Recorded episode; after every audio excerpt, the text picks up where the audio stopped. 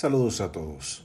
Me complace presentarles en este podcast nuestro artículo semanal en el listín diario correspondiente al sábado 28 de enero del 2023 en nuestra columna Tribuna del Atlántico titulado Mientras llega el bergantín de nuestras esperanzas. Yo soy Edgar La Antigua.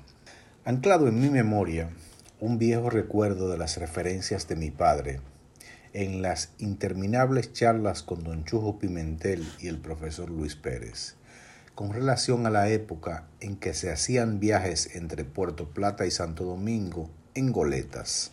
La goleta es una embarcación a velas que guarda similitud con el bergantín. Este último definido como un barco de dos palos y velas cuadradas.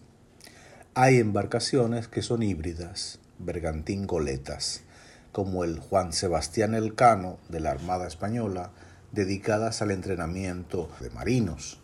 Resulta que viene en un bergantín, no en un barco, sino en un lugar con ese nombre, la esperanza de recuperar la fuerza en el turismo hotelero de Puerto Plata. Como la barca que llevaba a Julio César a cruzar el Rubicón, Punta Bergantín trae consigo el destino de la industria en esta región. El plan maestro, presentado por el presidente Luis Abinader y el ministro David Collado en Santo Domingo y posteriormente por el ministro en Fitur, es un proyecto que promete potenciar el desarrollo turístico de Puerto Plata, el situado de nuestras esperanzas de remontar el vuelo. Aprecio el rol del Estado como desarrollador de un proyecto como este, cuya ejecución corresponderá al sector privado. La iniciativa es obra de, la, de las instancias públicas cuyo papel ahora es el de atraer inversionistas. Una buena noticia, sin dudas. Pero así como el viaje de un bergantín toma tiempo para llegar de un lugar a otro, el desarrollo de un megaproyecto de 9 millones de metros cuadrados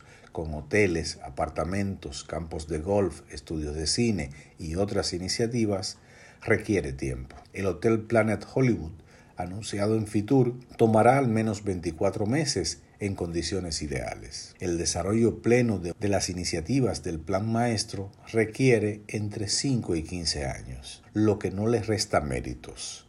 Es una apuesta con visión de futuro que valoro. Sin embargo, las llegadas de turistas a través del Aeropuerto Internacional Gregorio Luperón reflejan una contracción de alrededor de un 30% con relación al 2019, mientras otros destinos del país ya han superado los niveles de ese año. En contraste, el número de visitantes a los puertos de Amber Cove y Taino Bay son un punto luminoso.